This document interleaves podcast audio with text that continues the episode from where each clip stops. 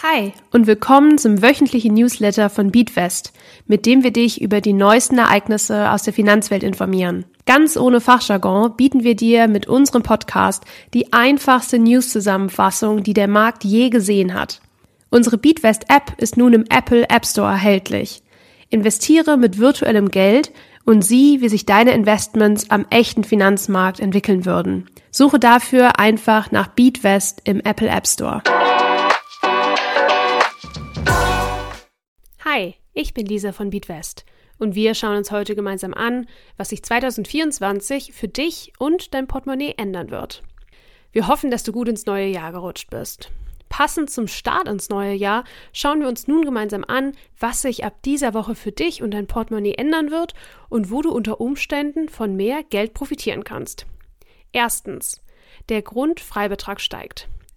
Der Grundfreibetrag beschreibt in Deutschland die Geldsumme, die du verdienen darfst, ohne dass du darauf Steuern zahlen musst. Für das Jahr 2024 steigt der Steuerfreibetrag von 10.098 Euro auf 11.604 Euro.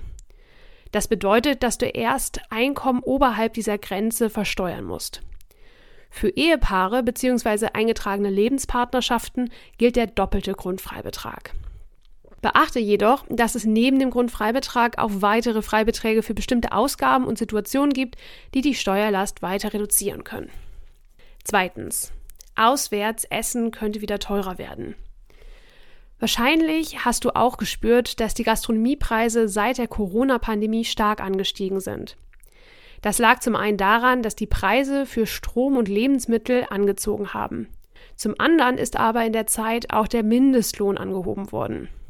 Aufgrund der entgangenen Einnahmen und flächendeckenden Schließungen von Bars und Restaurants während der Corona-Pandemie hat der deutsche Staat für die Gastronomie eine Steuersenkung beschlossen. Statt 19% Mehrwertsteuer waren nur noch 7% fällig.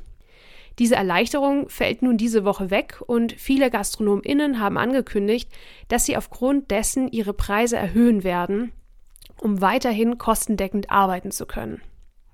Drittens. Der Kinderzuschlag steigt. Der Kinderzuschlag ist eine monatliche finanzielle Unterstützung für einkommensschwächere Familien und Haushalte mit Kindern. Der Kinderzuschlag soll Familien helfen, die zwar arbeiten, aber trotzdem Schwierigkeiten haben, über die Runden zu kommen.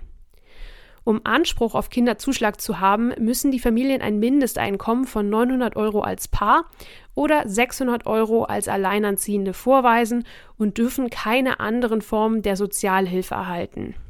Die Höhe des Kinderzuschlags hängt von den Lebensumständen der Familie bzw. des Haushalts ab. Es gibt keine Einkommenshöchstgrenze. Mit steigendem Einkommen reduziert sich der Kinderzuschlag einfach.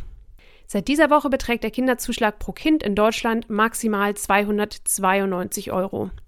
Davor lag er bei 250 Euro. Viertens. Der Mindestlohn steigt. Seit dem 1. Januar 2015 gibt es in Deutschland mittlerweile einen gesetzlich verpflichtenden Mindestlohn, der damals noch 8,50 Euro betrug. In den vergangenen Jahren wurde dieser immer wieder angehoben, wie auch in diesem Jahr. ArbeitnehmerInnen können sich ab dieser Woche nun auf einen Bruttostundenlohn von 12,41 Euro freuen. Achtung! Der Mindestlohn gilt nicht für alle. Auszubildende, Langzeitarbeitslose und einige Praktikantinnen sind von dieser Regelung ausgenommen. Du merkst also, dass das neue Jahr einige Veränderungen mit sich bringt. An einigen Stellen bleibt dir mehr am Monatsende übrig, an anderen Stellen wirst du stärker zur Kasse gebeten. Dennoch solltest du nicht vergessen, regelmäßig zu investieren. Das geht bei vielen Anbietern auch schon mit kleinen Beträgen ab 5 Euro monatlich. Kommen wir nun zu unserem Themenmonat MSCI World. Diese Woche schauen wir uns an, was MSCI eigentlich bedeutet und was ein Index ist.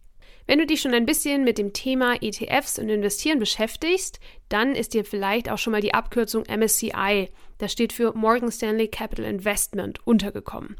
Dabei handelt es sich um einen sogenannten Indexanbieter.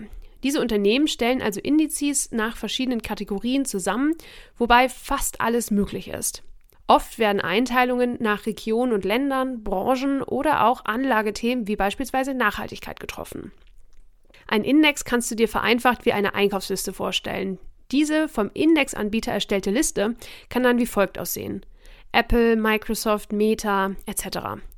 Der ETF-Anbieter ist dann dafür verantwortlich, diese Liste an Unternehmen an der Börse zu kaufen. Im Falle des MSCI Worlds stehen knapp 1600 Unternehmen auf der Liste. Weißt du eigentlich, warum Indizes immer als Punkte angegeben werden? Nein? Dann schau jetzt schnell in der BeatWest App vorbei. Der Inhalt dieses Podcasts dient ausschließlich der allgemeinen Information. Diese Informationen können und sollen eine individuelle Beratung durch hierfür qualifizierte Personen nicht ersetzen. Die hier angegebenen Informationen stellen keine Anlageberatung und keine Kaufempfehlung dar.